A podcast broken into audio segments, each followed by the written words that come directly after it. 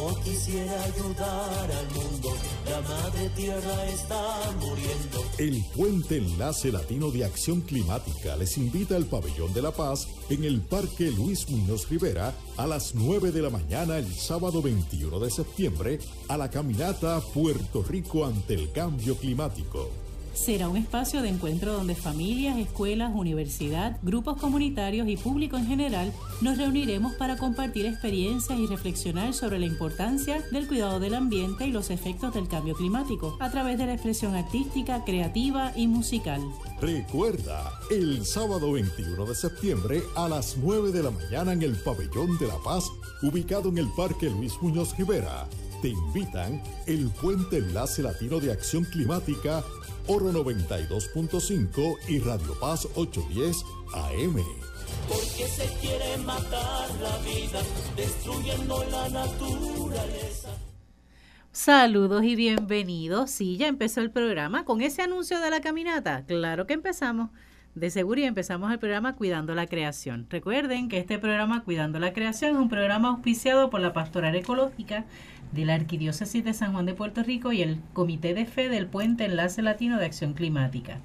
En Radio Paz AM 810, los domingos de 1 a 2, tenemos este espacio de diálogo interdisciplinario, multisectorial, de base de fe ecuménico e interreligioso, en el cual hablamos sobre la realidad de nuestro planeta o la realidad de nuestra casa común y siempre le damos un poquito más de atención a la realidad que acontece en el archipiélago puertorriqueño. El programa será retransmitido por Radio Oro 92.5 FM los sábados a las 7 de la mañana, así que tiene doble oportunidad para escucharlo. Y es una buena noticia saber también que lo puede escuchar por internet, ya sea por radioorofm.com o Radio Paz 810 AM online.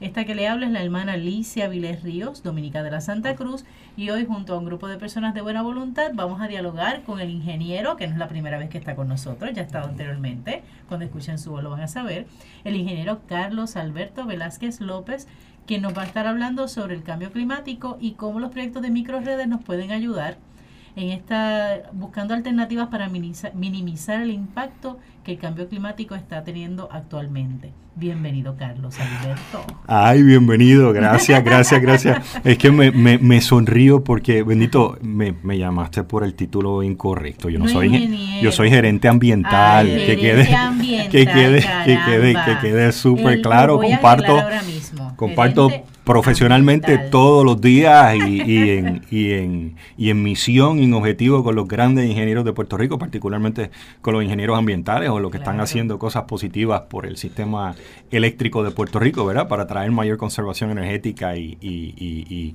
y energía renovable a Puerto Rico, pero soy gerente ambiental. Muy bien, corregido está ya en el escrito, tranquilo. Gracias. Y de ahora en adelante trataré no de olvidarlo. Qué bueno, Carlos, que estás aquí con ah, nosotros. gracias por la invitación. Siempre un placer compartir con ustedes. Um, esto eh, siempre es un diálogo y una conversación súper abierta. Hablamos de temas de importancia este, para, para Puerto Rico y para el planeta Tierra que, que, compartimos. Y nos acompaña también Jacqueline Torres Marty. Saludos, saludos, bienvenido. Este, contenta de estar aquí otra vez. Qué bueno. Vamos a, ya, llevamos hablando como media hora. Sí, antes del programa, de grabarlo, ya esto es, llevamos ya la mitad del tema. Y, y, casi 15 minutos hablando de su maravilloso, de su maravilloso pelo, porque me fascina. Cuando me fascina. La foto, cuando vean la foto en Facebook sabrán.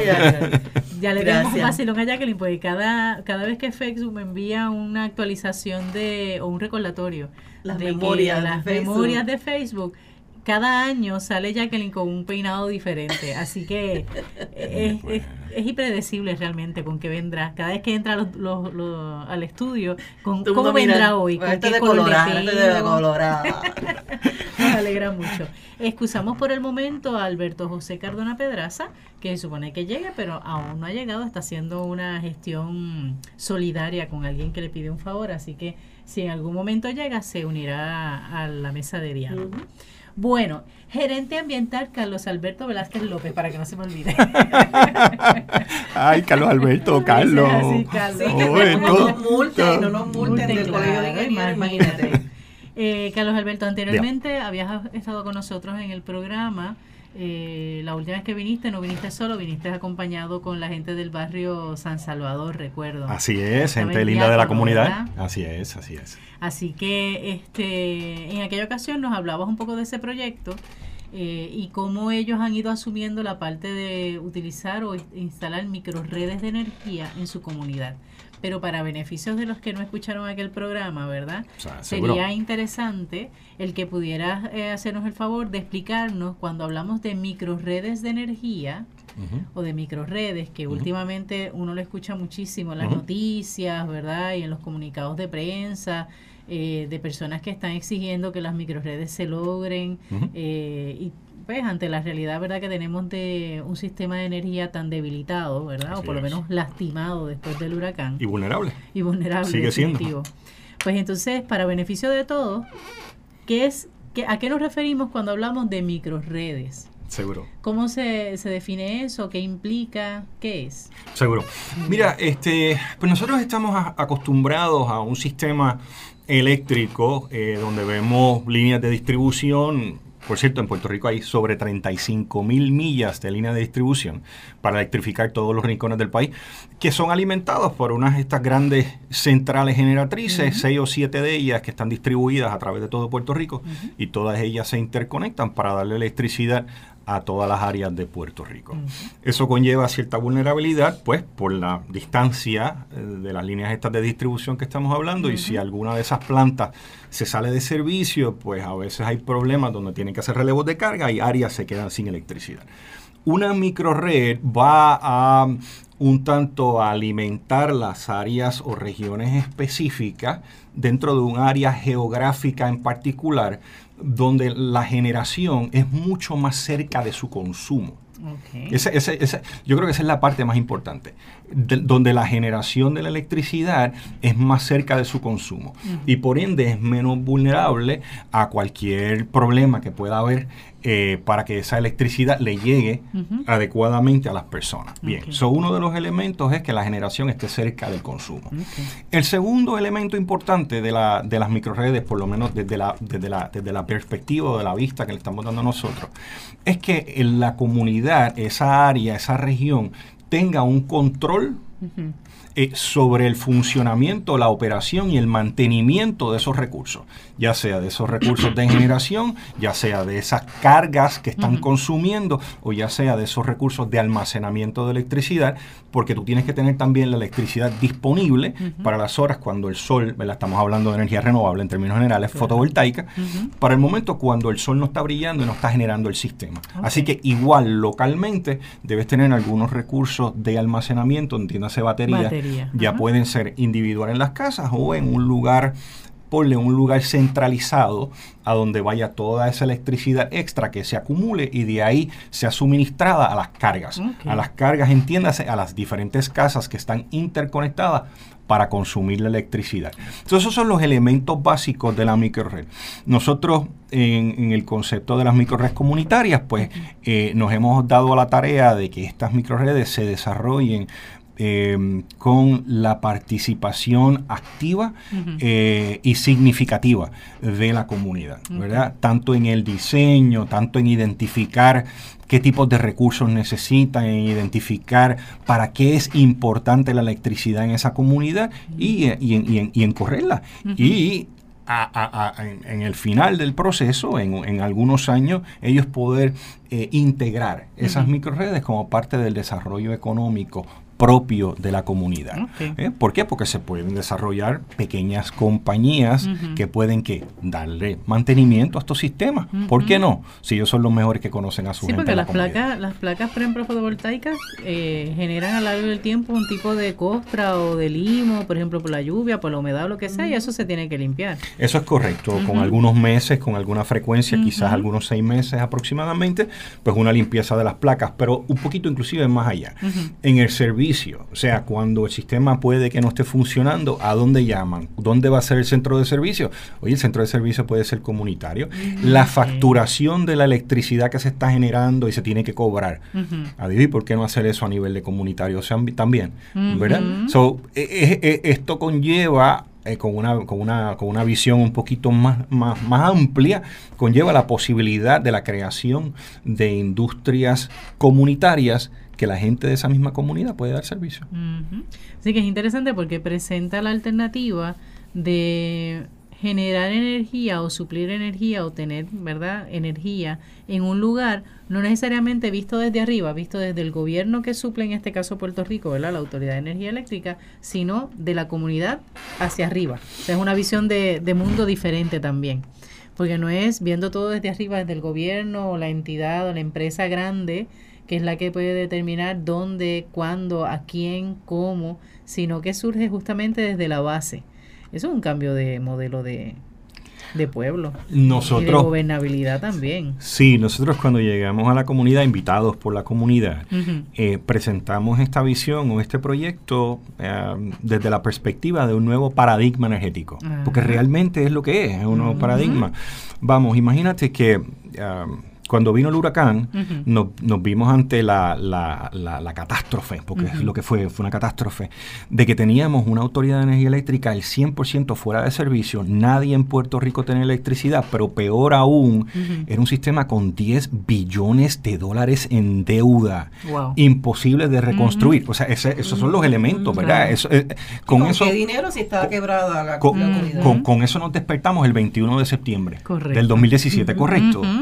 Y yo me pregunté, yo me senté en mi oficina, bueno, en la oficina no llegué, yo me senté, yo dije, ¿a quién ellos le preguntaron para para eh, acumular una deuda de 10 mil millones de dólares. No le preguntaron a, nadie, a nadie, nadie participó de ese proceso no democrático para emitir bonos, para hacer qué sé yo qué cosa, y ahora el sistema ni siquiera funciona para electrificar las comunidades y electrificar las necesidades de supervivencia de la gente. Así que para nosotros llevar estos proyectos de microredes a las comunidades es mucho más que simplemente el flujo de electrones. Tiene que ver también con la gobernanza, con la toma de decisiones, con la toma de decisiones de cuándo se coge deuda, para qué se coge deuda, a quién se le paga. Todas esas cosas son bien importantes. Y a eso le llamamos nosotros pues la democracia energética. ¿no? Democracia democracia energética. Apunte esa, quien está escuchando. Democracia, yo también lo estoy apuntando, no se preocupe. Energética, que eso va a cambiar no solamente el modo de generar energía, sino también cambia el modo de relacionarnos entre sociedad entre recursos y entre gobierno. Va a ser es, sumamente interesante. Y por eso le llamábamos bueno, un nuevo paradigma. Un nuevo paradigma, energético. Y, nada, es algo que estamos yendo comunidad por comunidad. Ahora pues estamos en proceso de, eh, con otras comunidades en San Juan, por cierto, 500 casas en esta otra comunidad donde estamos trabajando. San Salvador eran, son 800 casas. rural. Nada, rural. Y acá, urbano. no, También es rural. También sí, también es rural, también es rural. puede saber dónde? Sí se puede decir, en las curías. En las curías. En, el área de las curías, que también fue un área muy afectada durante el proceso del huracán y estuvieron sin electricidad por muchísimo tiempo. Wow. Eso tienen unos factores muy similares a la de la comunidad de San Salvador. Así que de algún modo el sabernos vulnerables y haber vivido la, la vulnerabilidad abre también a posibilidades de otros estilos u otras formas de, en este caso, generar energía. Es que así somos, los, así somos los puertorriqueños. la vulnerabilidad de la gobernanza que teníamos nos despertó, hicimos perreo combativo, hicimos todas las cosas que hicimos y sacamos un gobierno. Eso es así, eh, eh, eh, María y toda la cosa hizo lo que hizo y ahora se están desarrollando a través de todo Puerto Rico con calma, con pausa. Claro. este, porque toma mucho más tiempo las, las microredes este, comunitarias y energéticas. y, y y, postulo también que vamos a hacer lo mismo con el cambio climático. Pues de aquí va a salir un modelo de cómo bregar con el cambio climático, porque somos creativos, somos gente, así somos. Sí, definitivo. y ahí los efectos del cambio lo estamos viendo, así que nos estamos, estamos, no puedo decir a tiempo, pero necesitamos con urgencia que sea, que esa creatividad se active. Pero estamos contra la espada y la pared, ¿eh? No, definitivo. Sí, ya estamos, está encima. ya estamos, ya está encima. De hecho, eh, cada el año pasado y este año, para el mes de agosto, para el mes de agosto, eh, se, se, calcula el, los recursos que da el planeta a nivel global, que ya los hemos utilizado, esos recursos disponibles a nivel planetario, una, una, matemática que se hace más simbólica, ¿no? Este, se postula que ya el planeta, el ser humano ha consumido los recursos necesarios para, para un año en el mes de agosto. O sea que estamos en déficit este, de recursos, como quien dice, ¿no? Entre comillas, eh, de, estos meses de aquí a septiembre, octubre, noviembre y diciembre. y eso lo que implica es para estamos cogiendo prestado. Eh, así que eso implica que, que sí, ya, ya inclusive estamos hablando de la crisis climática, ese nuevo adjetivo, esa forma de, de, añadirle esa, esa urgencia, esa premura a atender el, tema de, ¿verdad? Del, calentamiento global y todas las demás este, situaciones que ocurren relacionadas con el cambio del, climatológico. Eh, hay que atenderlos ya. Definitivo. Hago un paréntesis, Carlos, disculpa. Voy a darle la bienvenida a Alberto José Pedraza Carmona, que acaba de llegar, Carmona. Buenos a todos los que nos escuchan. Eso. Habíamos dicho que ibas a llegar un poquito más tarde, pero llegaste. Y no viene, no viene solo. ¿Con quién viene? ¿Con quién llega? Echa para acá, para que por lo menos escuchen tu voz. ¿Y ¿Ivette qué? Ivette María Arias del Ah, ok. Y ve, y ¿vienes de, ¿vienes de acompañante? ¿Vienes...? Vengo de acompañante. De acompañante, excelente. Así que échate para acá para que entonces tu voz salga también, porque sí, esto es una aquí la gente, sí, aquí la gente que viene de visita también participa. Así que no hay tal visita. ¿Está bien? Bienvenida, qué bueno. Eso rimó. Sí. la gente que viene de visita participa. eso es así, eso es así. Bueno, Carlos Alberto, eh, dialogando un poco sobre esto, o abundando un poco lo que nos comentaba, ¿verdad? Este Jacqueline, que ya es tiempo, estamos con, como dices, eh, con la espada contra la pared, ¿verdad? Es tiempo, es urgente que eh, comencemos a ser creativos en esto del cambio climático. ¿De qué forma esto de las micro, microredes pudiese ser una ayuda, ¿verdad? Para minimizar o para palear un poco lo del cambio climático. Mira, de entrada, mirándolo como como una mera ecuación matemática. Sabemos que la pérdida en, en, generación, transmisión y distribución del sistema centralizado en Puerto Rico debe estar debe rondar como por un 17, un 25%. Estoy siendo amplio, pero es que los números son, ¿verdad? Fluctúan. De todas maneras, generamos a, 50 millas de distancia y tenemos que mandar esos electrones por diferentes cables de cobre eh, de diferente grosor, por, por, miles y miles y miles, literalmente miles de millas, para que lleguen a su fuente, de, a su área de consumo, la carga de consumo. En la medida que nosotros generamos almacenamos y consumimos más cerca de su fuente, nos estamos ya ahorrando un gran, una, una, gran cantidad de energía que ya no tenemos que producir. La energía más barata y la energía más limpia no es ni la solar, ni la eólica, ni la de agua. Usted sabe cuál es, ¿verdad, Jacqueline? ¿Cuál la que no se usa. La que no, se, usa. ya de entrada, en la medida que no tenemos que generar cosas que se van a desperdiciar, pues ya estamos haciendo eh, un, efecto positivo sobre el cambio climático. Ni que se desperdicien, ni que, como tú estás diciendo, ni que seas ineficiente. Correcto. Porque el que, para que las personas ¿verdad? no entienden, es que, que tú estás generando en un en punto A en el sur para traerlo, llevarlo al centro de la de isla, a través de cuicas esas cuicas, esos, ¿verdad? Los eh, cables. esos cables, esa transportación de punto A a B, a C, a D, hasta Z e, eso crea ineficiencia porque hay pérdida, ¿no? Hay pérdida de, energía. Así que mientras más cercano estamos, como dice Carlos Alberto, al punto de generación, pues más eficiente es. Y si no queremos, y, y, además de eso, pues debemos, ¿verdad? Este, tratar de no utilizarla o ser lo más sabio posible en el uso de, ese, de ese recurso. y, y, para atar eso, eso, un poquito, Jacqueline, a, un punto que tú traíste del déficit que tenemos planetario por el nivel de consumo a nivel, de, a nivel global. Sí, de recursos global. A, a nivel de recursos global, cada país tiene su propia métrica. También. Entonces, entonces un millón de personas en Zimbabue puede consumir punto dos planetas. Puerto Rico consume como siete. Exactamente, exactamente. Somos ineficientes, consumimos mucho, entonces, a pesar de que somos pequeños en términos de tamaño y pocas personas en términos, ¿verdad? De los 7.5 billones de personas que hay en el mundo, tenemos nuestro impacto negativo sobre el planeta. Por, ende, yo creo que es importante que todos tomemos acciones proactivas para minimizar nuestro impacto sobre. Sí, no, podemos tener en nuestra mente de, ay, somos un punto en el archipiélago, en el Caribe, y lo que yo genere, lo que yo gaste, lo que yo haga, mínimo, es mínimo, es insignificativo. Pero si esa mentalidad estuviese, ¿verdad? Ese pensamiento estuviese permeando todas las mentes del planeta, pues entonces obviamente seguiríamos para la autodestrucción, porque a eso es lo que vamos. Y el planeta se va a quedar. Nosotros somos los que el ser humano es el que va a, nos vamos a ir. Y si lo puedo añadir, y surgió en una conversación que se tuvo en un, en un conversatorio, valga la redundancia, que hubo en estas semanas pasadas, trajeron un tipo de visualización que es bien interesante. Puerto Rico es uno de, los pocos países que por la noche tú lo puedes identificar a nivel satelital.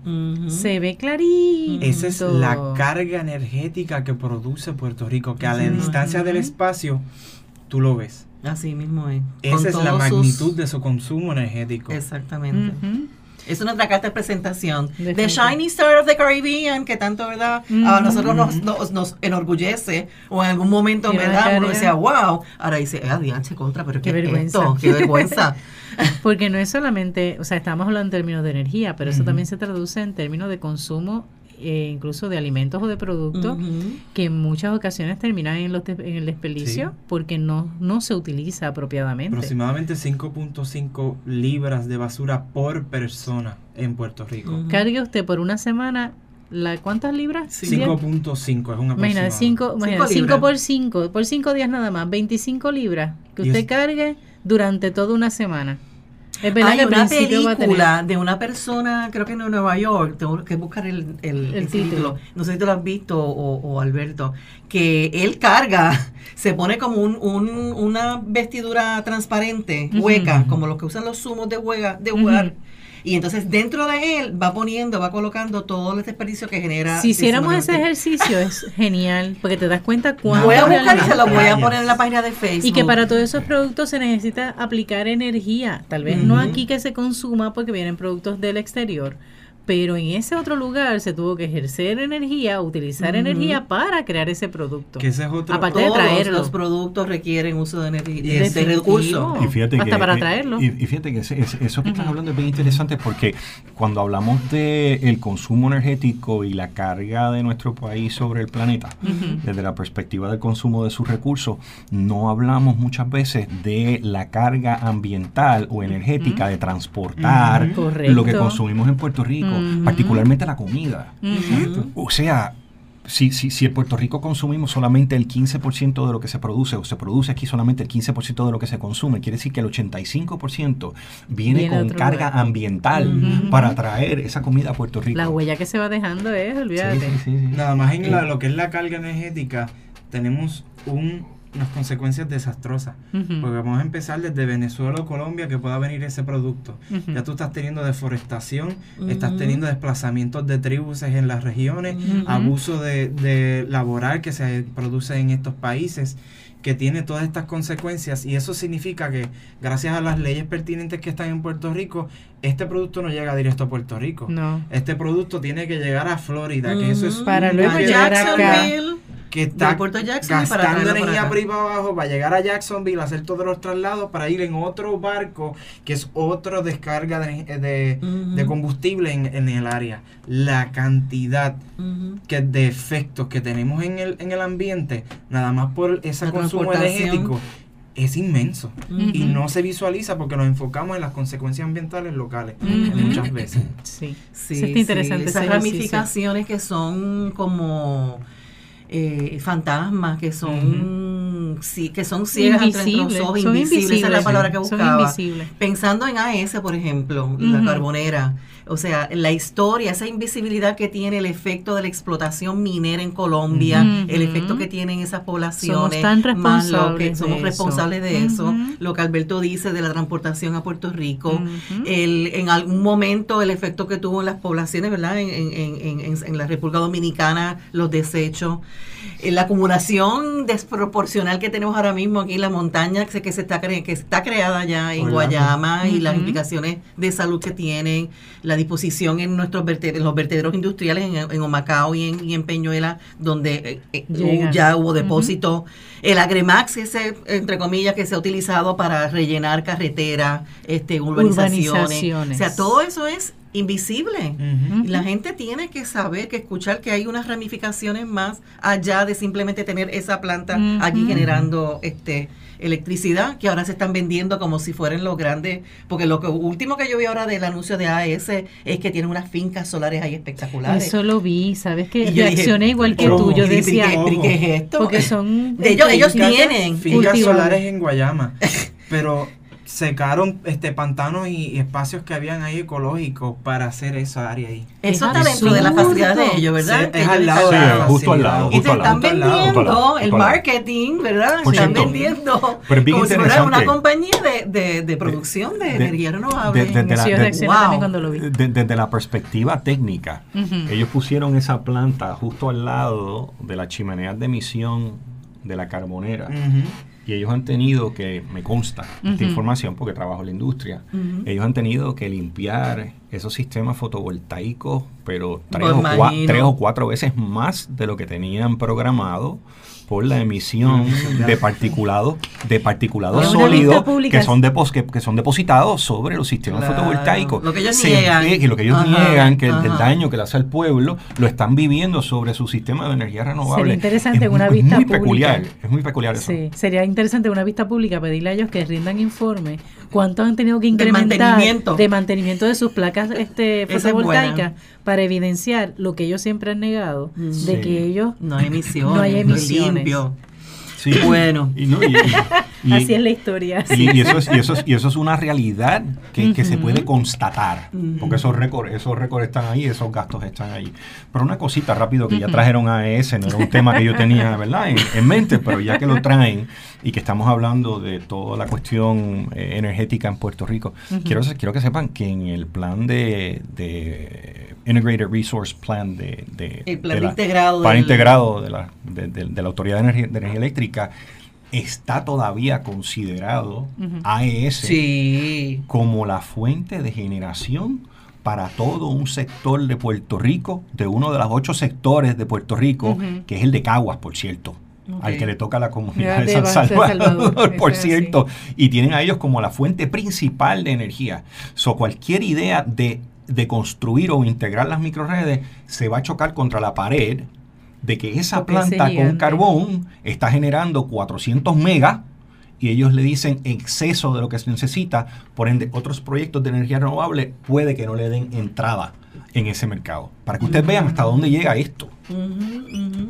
Eso es así. Así que, gente, hay que, hay que estar atentos y atentas, porque si no, eh, posiblemente muchos proyectos se nos vayan al piso, porque tenemos un gigante ahí jugándoselas con el respaldo del gobierno. Así es. Y definitivamente eso, en vez de mejorar nuestra calidad de vida, lo que va a hacer es empeorarla.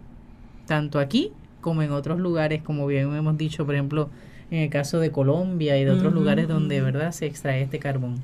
Y pensar también que, por ejemplo, la vulnerabilidad, como decía Alberto, de las facilidades de estas plantas generatrices que están en las costas cuando miramos el tema de cambio climático y el aumento de nivel del mar, no podemos descansar en facilidades que estén, ¿verdad? De facilidades críticas de infraestructura del país que sigan permaneciendo en la costa.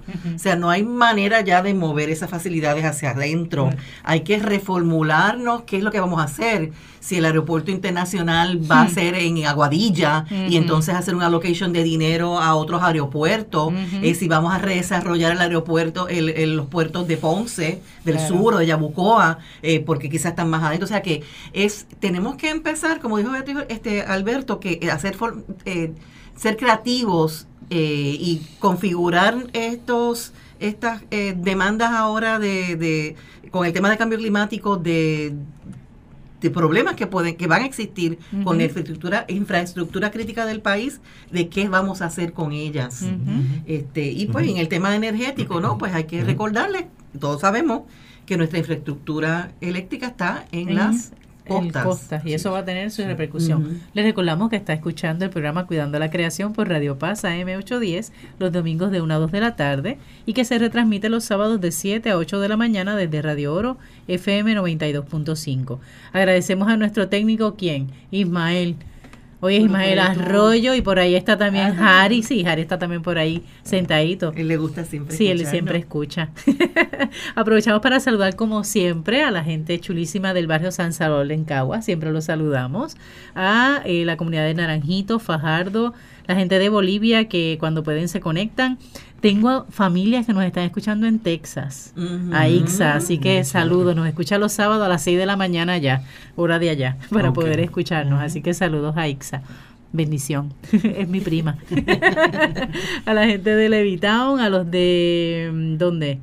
La comunidad San Carlos, el colectivo Baquia en el área de Dorado, a la Pirata de Cataño, que no puede faltar, a la gente de Orocovis a la gente de Fajardo, a mi familia, a mis hermanas de comunidad que nos están escuchando, ya sea sábado o domingo, y rápido me hacen el reporte, ¿verdad?, de lo que escucharon, de lo que aprendieron, de lo que les gustó, de lo que no entendieron. Así que saludos a las hermanas y aprovechamos para indicarles que puede contactarnos por Cuidando la Creación o a las oficinas de Enlace Latino de Acción Climática al 787 545 5118 o 545 5119 ¿Hay alguna noticia aparte pues yo quiero de la saludar caminata? también. Ah, ¿tú quieres saludar? Un saludito, sí, porque ya nos están escuchando la familia. Ah, qué este, Doña ah, en Florida. Edna, Janet, la familia Ferreira, Eddie, Nanita Altuna. Este, quiero saludar también a los maestros de la escuela de Dorado, de la Escuela Ecológica de Dorado, que ya hay un grupito que nos están escuchando. Qué bueno, saludos. Y felicitar también el proyecto que se llama Sembrando Conciencia de la Universidad eh, Ana Geméndez, que en celebración de los 70 años de la universidad han estado celebrando, eh, sembrando mensualmente 10 árboles en la institución. O sea, con arboritas, han ido seleccionando también árboles con para naturaleza, le han, le han este, hecho verdad llegar los esos árboles preseleccionados porque son distintas áreas, ¿no? Así que son distintos tipos de árboles que se siembran. Así que felicito esa iniciativa de la, de la Universidad eh, Ana Geméndez en sus 70 años de celebración y estuvimos participando en una siembra con ellos la semana pasada. Así que muchas gracias. Muy bien, así que algo, bueno, recuerden que estamos ya con la caminata. Iniciamos el programa con el anuncio, les recordamos que es el sábado 21, ya estamos cerquita, ya nos queda menos. Ya Desde las 9 de la mañana hasta las 2 de la tarde, ¿verdad? ¿Ah? más, o menos. Vamos a empezar el countdown. ¿Cuánto nos quedan? Ya, nada, porque estamos a, para los efectos estamos 15, sí, estamos a 6 días, este próximo sábado. Así que nos esperamos, nos damos cita, ¿verdad? Para encontrarnos en el Pabellón de la Paz, allá en San Juan, del Parque Luis Muñoz Gracias, a mí siempre lo confundo. Yo tengo que pensarlo también. Yo lo pienso. Padre o hijo. Sí, Pero la ubicación es muy diferente. Lleguen temprano, este, traten de buscar hacer este carpool, ¿verdad? De coger pon, llegar en bicicleta. Oye, debemos de tener una mesa los del cuidado de la creación del programa de radio, por lo menos un letrerito para que sepan. ¿Verdad? Vamos a poner un afiche o algo. Cada vez que ven a eh, Alberto, le da un abrazo, le preguntan, ¿tú eres el del programa de radio? A ver, ¿cuánta gente le da abrazos a Alberto el sábado? y yo que voy a tener camisa de pollito. Ah, más todavía, así es. Bueno, estás a cargo de la seguridad, ¿verdad? En, la caminata tenemos como 50 mesas educativas. Música, este, actividades para niños. Es para, toda la familia, definitivamente. Tenemos, tres talleres muy buenos que van a estar hablando de los arrecifes, del cambio climático como tal y la y las acciones o las prácticas verdad individuales que todos podemos hacer para, combatir el cambio climático. son recursos muy buenos, que uno es Paco López y otro es Pablo Méndez, que excelente este maestro, profesor, de la Universidad del Recinto de Ciencias Médicas. Y el, el de, claro, el de cambio climático lo vamos a estar trayendo nosotros. Eh, qué chévere. Así que hay varias actividades que se pueden acercar. Mesas de, negocios que están trayendo sus productos agroecológicos hasta iniciativas que se están viendo de dentro de comunidades y escuelas que pueden se puede registrar verdad en la, en la página de caminatacc.org ahí está toda la información. Se registran como individuos que es gratuito es una actividad gratuita pero si van a participar como escuelas o como grupo y hacer una comparsa, ¿qué es lo que tienen que hacer? Hay un segmento que te, hay unos segmentos que te va a decir si tú quieres, tú puedes registrarte como grupo gratuito, tú puedes registrarte como individuo gratuito. Tenemos un certamen que está corriendo dentro de la actividad, dentro de la misma caminata, que es para que traigan diferentes elementos artísticos. No tiene que ser baile, puede ser un pequeño de unas cosas de unos minutitos de, teatro, pueden ser pancartas, pueden ser vestimentas, diferentes tipos de, de, arte que visualicen todo lo que está pasando dentro del ambiente y los efectos del cambio climático. Esto se, eh, eh, hay un registro dentro de la misma de las mismas secciones donde te puedes registrar y pagar en línea es un Eventbrite, son unos 15 dólares más unos 2 y pico de dólares que nos exige la, compañía. son como unos 17 dólares más o menos. Y hay trofeos y todo, o sea, hay premiación hay para eso. segundo y tercer lugar, está por categoría de escuelas, eh, elemental, intermedia, superior, elemental, organizaciones, que hay sus diferentes categorías para asegurarnos que cada uno pueda tener una buena representación dentro del certamen. Y para los estudiantes que quieran eh, cumplir con sus horas de contacto verde, también. está la oportunidad de que pasen por las mesas educativas, se lleven, lleven información particularmente electrónica, ¿verdad? Estamos tratando de que no haya mucho inversión o uso de papel.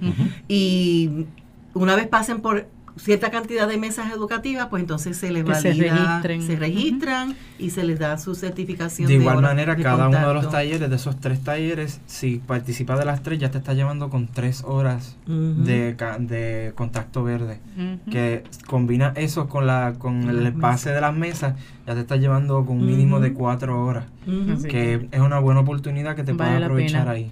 Y también, por favor, cuando usted llegue a la caminata, al pabellón, busque rápido la mesa de inscripción, o sea, para reportar que usted está allí presente. Porque una cosa es la inscripción que hagamos eh, a nivel este, tecnológico, ¿verdad? A través de la página, y otra cosa es saber que usted realmente está allí. Así que todos pasemos por la mesa, nos registramos y evidenciamos que estuvimos presentes. Eso es importante también. Y de ahí entonces nos acomodamos en un área del pabellón, porque entonces se va a caminar. Sí, se va a estar acomodando dentro del, si saben, el parque. El parque tiene una acera ancha al lado que pasa, cruza todo el parque. Correcto. Nos vamos a estar eh, eh, ubicando, en, esa área. en esa área vamos a estar ubicando, pues claro, con enumeraciones y secciones los grupos. para lo del propósito del certamen, pero después vamos a tener también las secciones para el grupo en general, la audiencia en general, y de ahí se va entonces a estar desplazando para comenzar. Va a haber una pancarta principal que es la que nosotros vamos a estar siguiendo, ¿correcto? Va a haber una pancarta adelante con diferentes personas y líderes que van a estar aguantando la pancarta, identificando el comienzo de lo que es la caminata. De igual manera también vamos a tener... ¿Y hacemos la ruta cuál? Vamos a estar... subiendo. Pero vamos a estar, por, ahí. por la parte norte, por la parte que da hacia el mar, ¿verdad? Por ahí se baja. Por ahí se va a bajar. Por ahí se ah, pues entonces por la parte del sur. Por la parte sur. ok, hacia el Capitolio. Ah, vamos a pasar. A la calle, la avenida Constitución, que es como se llama ahora y vamos a cruzar por el mismo Capitolio y ahí regresamos por la parte de la que es el norte. La, la playa norte. Exacto, le damos los saludos a las estatuas que están allí de los presidentes. Pero, oye, de regreso, Le podemos dejar alguna alguna petición. Algún mensaje. Algún mensaje o petición. bueno, es que, es que, es que está ahora mismo, no está su estatua allí, así que no se puede. No se puede dejar no, dale. Aparte que no le, pero es que la petición, pero es que la petición, interesa porque según es la petición que se le dejaría no está apta para, para, eso. Para decirle en este programa. lo que pasa es que el presidente Trump, como no creen nada de eso, pues, pues dice que el cambio climático no existe, que eso es pues invento de los chinos. No, vamos a ni, ni a regresamos al orden, por favor. Oye, pero, pero, pero, esa caminata está espectacular, fíjate que sí. va a estar regresando por el por el Atlántico con esa bella vista. Hermoso. Ah, qué lindo, qué bien, qué bien, qué bien. Sí, sí, así que va a ser interesante Ahí vamos a estar. Ahí vamos, a vamos bajando la cuesta, que eso es mejor todavía. Sí, porque esa cuestita es buena. ¿cuántos, cuántos, años está? Aprovecho para preguntarte, Alberto, ¿cuántos años llevan ya haciendo la, la caminata? Eh, Esta es la tercera. Son, son tres. Es la tercera. que hubo un lapso de tiempo, obviamente por María, que no que hicimos. no se pudo hacer. Empezamos en, 2010, en el 2016, que se hizo en Cataño. Entonces íbamos a hacerla en lo que era el 2017, pero por, el, impacto. el impacto. de María tuvimos que eh, cancelarla y continuamos en el 2018 que lo hicimos donde la estamos haciendo hoy eh, hoy no esto es tiempo ahora nuevamente mm. que es en el Parque Luis Muñoz Rivera. Así que va a ser interesante. Bueno la primera parte del programa estuvimos dialogando eh, con el gerente ambiental porque no voy a a errar otra vez, Carlos Alberto Velázquez López, y nos ha estado hablando un poco de lo que se conoce como las microredes, ¿verdad? Que es el modo de alimentar áreas geográficas más cercanas de donde se genera la energía a donde se necesita la energía. Eh, nos hablaba también sobre la democracia energética y cuánto eso puede cambiar nuestra, ¿verdad? nuestra realidad como pueblo y nuestro modo de relacionarnos incluso con nuestros recursos. Eh, y quisiera que en este momento, Carlos Alberto, nos pudieras hablar eh, un poco sobre esto de los proyectos de ley de las cooperativas de energías.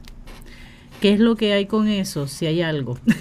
sí, ay, ay, ay, sí, no, definitivamente que hay. Fíjate que dentro de todos los, dentro de la evolución de la visión de cómo eh, en el futuro vamos a desarrollar los recursos energéticos en Puerto Rico, eh, personas pensantes eh, y personas de buena voluntad se dieron a la tarea, a tarea de mirar diferentes modelos en el mundo, en Estados Unidos. En Estados Unidos hay más de 900 cooperativas energéticas. Wow. 900 cooperativas energéticas. Todavía es poco para el, para el territorio, ¿verdad? Claro, pero claro, claro, claro, pero, las hay. Pero, las hay, ¿no? Y entonces, igual es un modelo donde la gente de esa región en particular, llámese comunidad, eh, tienen un nivel de participación en la gobernanza y las decisiones que toman sobre, por ejemplo, el costo por kilovatio hora, que es importante para todos desde la perspectiva de justicia económica, qué tipos de recursos van a emplear, qué tipo, qué tipo de recursos van a emplear para la generación de, dicha, de dicha electricidad y las decisiones que van a tomar, como cómo endeudarse o no eh, para las futuras generaciones y me parece nuevamente que estos son, ¿verdad? Dentro del concepto amplio de democracia energética, ¿verdad? Estos son modelos eh, importantes, eh, componentes de un modelo importante que pudiésemos copiar en Puerto Rico. Bueno, en diciembre del 2018 en Puerto Rico se aprobó la ley de cooperativas energéticas. Diciembre, del 2018. ¿sí? Si miramos un momentito, me comprometo contigo a entrar a, la, página del negociado de energía y te busco cuál es el nombre de la ley y todo lo demás, con el número para que la puedan mirar y la puedan leer. Pero está en, está en el negociado de energía. Y es una ley que está facultando que eh, organizaciones sin fines de lucro, municipios, eh, inclusive ciudadanos que se unan, tres o cuatro ciudadanos que se unan y quieran entre ellos diseñar, generar y financiar un sistema de producción, almacenamiento y distribución de energía, puedan hacerlo y ellos mismos se puedan suplir su propia electricidad. y ese es un modelo, es un modelo muy importante eh, por el futuro que tiene. De, la, de, la, de la mejoría que puede hacer en el sistema para Puerto Rico. Alberto José, rapidito Me reaccionaste, ¿qué pasó? Un porque es interesante que digas la, que ese agrupamiento de ciudadanos porque ahora mismo hay un movimiento que se ha dado desde los eventos que pasaron pues con dentro de la renuncia del gobernador. Y es que en muchos, en muchos este, pueblos se están reuniendo y se están haciendo asambleas, de pueblos. Que estos tipos de asambleas caen dentro de esos espacios para cooperativas energéticas. Porque sería un espacio que se debería traer estas postulaciones. Alternativas, porque son parte, de lo que, se está trabajando aquí es este esta autogestión, esta autodeterminación del pueblo de que ya, ya es suficiente lo que se está pasando en el pueblo, ¿qué podemos hacer como pueblo? Y estas iniciativas son cosas claves que se pueden traer a, esta asamblea y se pueden trabajar como pueblo. Porque eh, ahí es que pueden comenzar esto, este desarrollo de, estos mini grids energéticos dentro de estas comunidades. Alberto, fíjate, eh, eh, eso que estás hablando, estas asambleas de pueblo que se han dado orgánicas. Eso es lo increíble de todo esto. esos procesos orgánicos son los procesos eh, más fértiles para que se presenten ideas como esta, donde se están haciendo cooperativas energéticas comunitarias o microredes energéticas comunitarias o comunidades solares. Son procesos orgánicos como este donde llegan a la determinación de que ellos no solamente van a estar a cargo de su seguridad o de las cosas básicas que la gente cuando la, la, gente se une, mira que si ellos en la carretera, que si esto, pero van más allá y dicen, caramba, el desarrollo económico ¿qué ideas de desarrollo económico pueden haber en esta comunidad? Agricultura comunitaria, huerto, y de repente alguien dice, adiós y la energía. Por supuesto que sí, y, es una, eso es una gran idea. Yo sé que hay todo un itinerario de los diferentes asambleas de pueblo que se van a estar llevando a cabo. Eh, y te digo, aquí, ya, ya que estamos acá juntos, eh, si conoces de alguna donde entiendas que podamos ir y hablar o que nos permitan... Presentarlo como una alternativa. Eh, nos permitan el piso por cinco minutos y se habla, y si la gente le gusta, pues lo podemos hablar con más profundidad.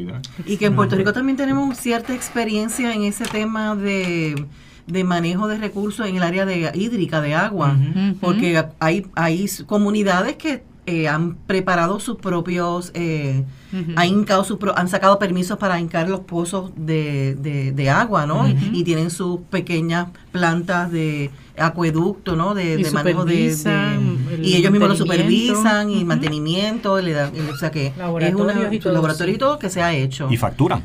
Claro, claro, claro. que en el tema de, de agua, pues se ha estado haciendo, o sea que habría que mirar si eh, ahí mismo se pueden, esas mismas comunidades que ya tienen esa experiencia, pueden engancharse con el tema de, energía. A, todos le digo, el talento está.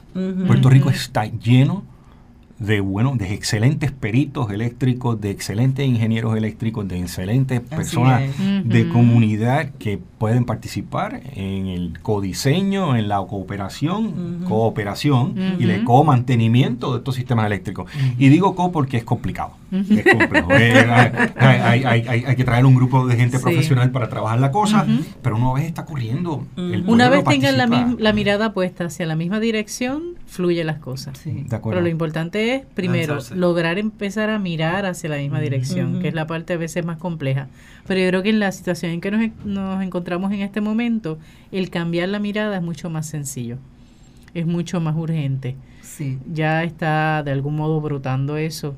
El verano 2019 no nos dice, así que es cuestión de aprovechar ese, ese impulso. Y la catástrofe del 2017, pues no lo refuerza. no lo no fue experiencial, que es lo que yo digo, o sea, eh, no es lo mismo que yo lo mencioné en una ocasión cuando hablábamos, yo dando charlas de cambio climático y talleres antes de 2017. Gritar en el desierto. Es distinto a como yo lo veo y lo miro y lo doy porque lo viví. Porque lo viví. Y la recepción también de la gente es diferente. Sí. Hay más apertura ahora. Hay mucha Así que esos dos, ¿verdad? 2017 y 2018, pues como que no, nos han marcado. y, pero, ¿verdad? Confío, ¿no? Que que estemos atentos a esas señales y porque nos estamos cortos de tiempo. Esa es mi opinión, ¿verdad? Eh, estamos, es urgente ya. Sí, y, y, fíjate como, como, como un dato, eh, bajo la administración de Barack Obama, en los últimos dos años de Barack Obama, ya se habían estabilizado las emisiones de, dióxido de carbono a la atmósfera. Estaban aproximadamente, que es mucho, ¿verdad? Es 34 gigatoneladas. Eh, que, es muchísimo, pero estaba estabilizado, ya lo tenían estabilizado. De Trump para acá, Eso te iba a decir, brotó a 37 puntos el último año, 37.1 y subiendo. Dios, ¿y cuánto tiempo le queda? ¿Cuánto más le yo espero, yo espero. ¿Cuánto más le queda de arriba? Estamos hablando un, un brote, un subir 3 gigatoneladas. O sea, una gigatonelada son, es la masa de 200 millones de elefantes. Para darle una idea de lo que estamos hablando, una gigatonelada de una cosa que no se ve en la atmósfera, una, es la masa de 200 millones de elefantes. Que no Esos son hechos reales. Eso, es lo que es. Imagínate. Las decisiones, ¿verdad?, de esta visión de este nuevo presidente. Este presidente Solo con cambiar la, la, mirada. Solo con cambiar la mirada, lo, que, los daños Todo que están lo que haciendo. Se hace. O sea, ese, cambio de ruta que nos estamos forzando pero nosotros tenemos que hacer esa contrapeso, esa contraparte y alinearlo de otra manera. Sabes que cuando tú estás nadando y te lanzas clavado, el timón del cuerpo es la cabeza. Basta que levantes un poco la cabeza y el cuerpo sube. Basta que bajes y sigues bajando. Con tan solo cambiar la postura de la cabeza, cambia la dirección de todo. Si el que estaba arriba Tenía una visión un poco, en este caso viendo el caso de Obama, ¿verdad? Que al menos se estabilizó, que ya eso es un gran avance. Una vez se cambia la mirada a mirarse el ombligo, literalmente mirarse el ombligo como el, único, correcto, lo único que importa soy yo, pues ya entonces automáticamente vemos las consecuencias. Así que en Puerto Rico tenemos la oportunidad de mirar todos a la misma dirección, que eso va a implicar cambiar la mirada, cambiar la postura de la cabeza, para mirar hacia la misma dirección y que esto camine de algún modo. Y, y, y, en ese, Y, en ese facilitar, fomentar que se desarrollen oportunidades en Puerto Rico, que tomar nosotros eh, tomar nosotros el, el, el, el, toro por los cuernos, ¿no? Por decirlo de alguna manera, son oportunidades económicas importantes que se, que se, que, que, que, que se, que se pueden desarrollar. Por ejemplo, eh, otro dato interesante en el consumo energético. El 3% de toda la energía que se consume en Estados Unidos, ¿usted sabe de dónde vienen? Del manejo de los data centers. Todo este tiempo que nosotros estamos en Facebook, Internet, todo lo demás, el 3% de todo. ¿Ustedes saben cuánto es el 3% de toda la energía, incluyendo las bases militares, de toda la energía que se consume en Estados Unidos es por el consumo de los data centers? ¿A qué nos abre la puerta eso? Eso nos abre la puerta a maravillosos científicos de computación, ingenieros de computación, para diseñar sistemas más eficientes, sistemas de enfriamiento más eficientes, que estas compañías generen toda su energía con windmills o con energía fotovoltaica, con energía que, que, afecte menos el, medio ambiente. Nuevamente. Hay un browser de mi internet que, se, que esa oficina se genera y lo dice a través de energía solar.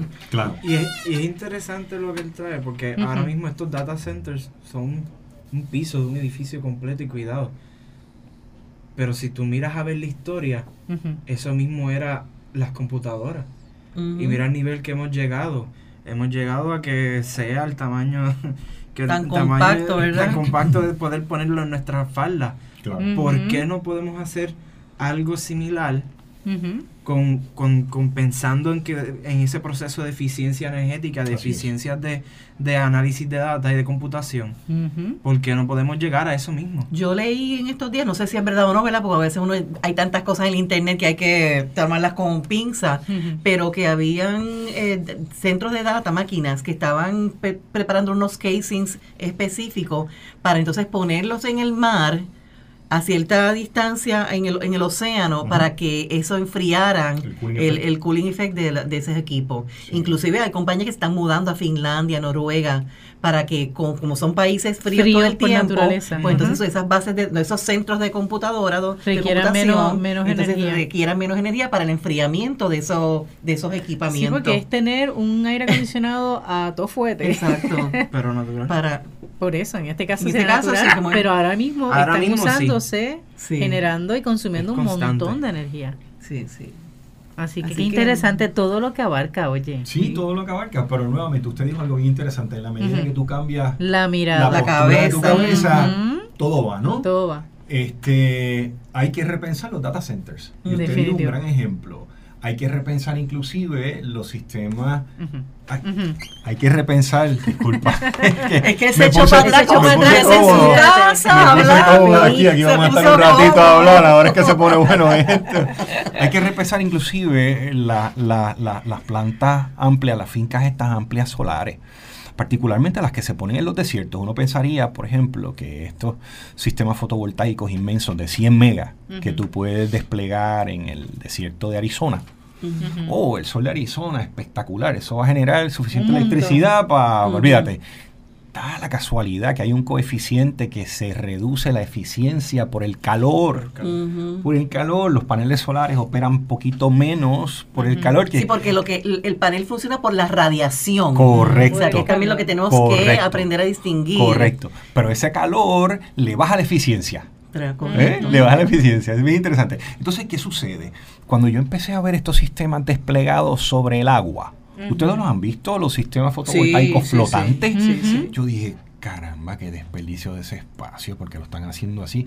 Resulta que eh, el, bajarle la temperatura a los paneles solares sobre el sistema flotante ayuda a la eficiencia energética. ¿Eh? O sea, nuevamente, alguien se puso a pensar diferentes alternativas y, surgió esa alternativa. Claro. Y es efectivo.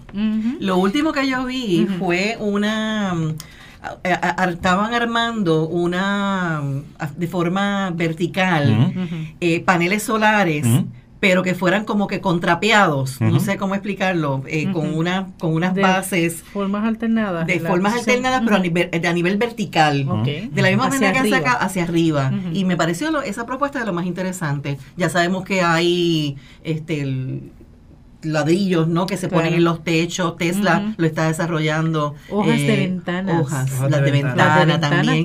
Rollos de pared films, cosas que son planas también que se pueden adosar eh, a los a, las paredes de los edificios. O sea que como menciona este Carlos, pues sí hay tecnología que hay que, ser creativos para comenzar a desarrollar todo esto en términos de eficiencia para energética. Te pregunto, Carlos, la parte esta de las microredes en las comunidades, estoy así, ¿verdad? Tratando de conectar.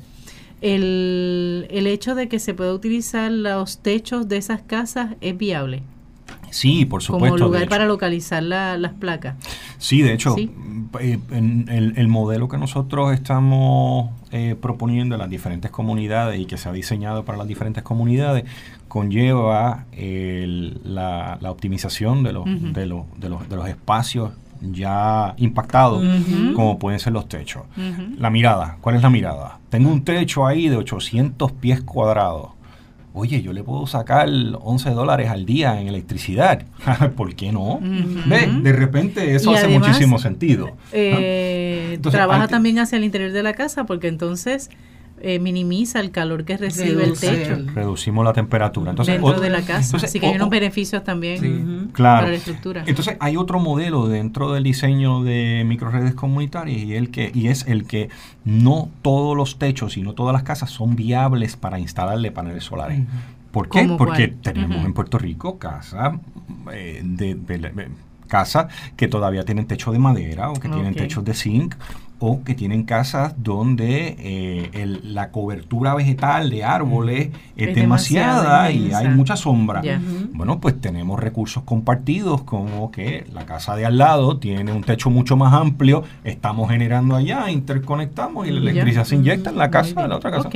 O que la casa de al lado entonces en vez de ser el techo sea donde tú guardas el vehículo, el carport. Exacto. Este, o sea que el garaje. Lo importante de que sea un microgrid es que no hay una necesidad de que cada casa tenga un panel solar. Correcto. ahora mismo se está viendo de esa manera porque es un sistema individualizado que cada casa está poniendo y hay que cambiar la mirada. Pero al ser un microgrid se, se calcula la, la, energía que necesita esa comunidad y se distribuye y los paneles acorde a esa comunidad.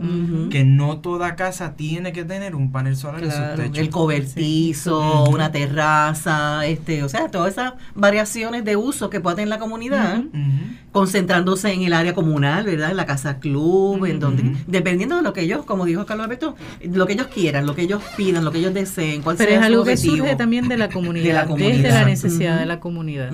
Y en la medida que ellos conocen las necesidades de su gente. Claro. Hay gente de las comunidades que no tienen crédito, que no pueden, claro, que no tienen un crédito, donde una cooperativa no te va a prestar el dinero para hacer tu sistema.